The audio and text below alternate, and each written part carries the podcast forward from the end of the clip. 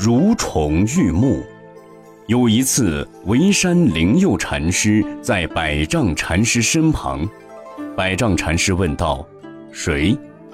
沩山禅师答道：“灵佑。”百丈禅师道：“你拨一拨火炉中，看看还有火没有。”沩山禅师在炉中拨了一拨，回答道：“无火。”百丈禅师亲自站起来，走到炉边，用火钳在炉中深深一拨，拨出一点火星，取出来给沩山看，然后说道：“你说无，这个不是火吗？”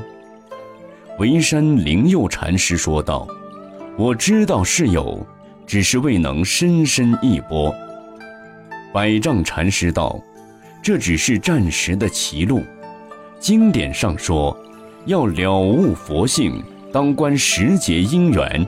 时节因缘一到，如迷忽悟，如忘忽意，那时才知道自己本来一切具足，不是从外而获得的。所以祖师说。”物境同未物，无心如有心，凡圣虚妄，本来心法缘自备足。你现在已经如此，好好保护并把握它吧。第二天，沩山禅师随同百丈禅师入山出坡劳动服务。百丈禅师问沩山道：“火种带来了吗？”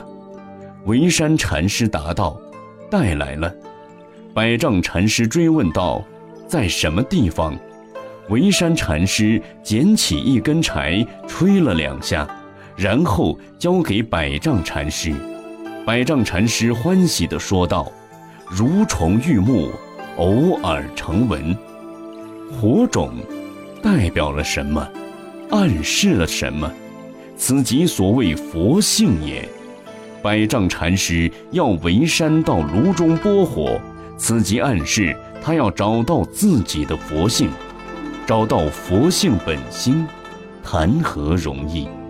百丈禅师不得不亲自示范，要深深一波，自信才能现前。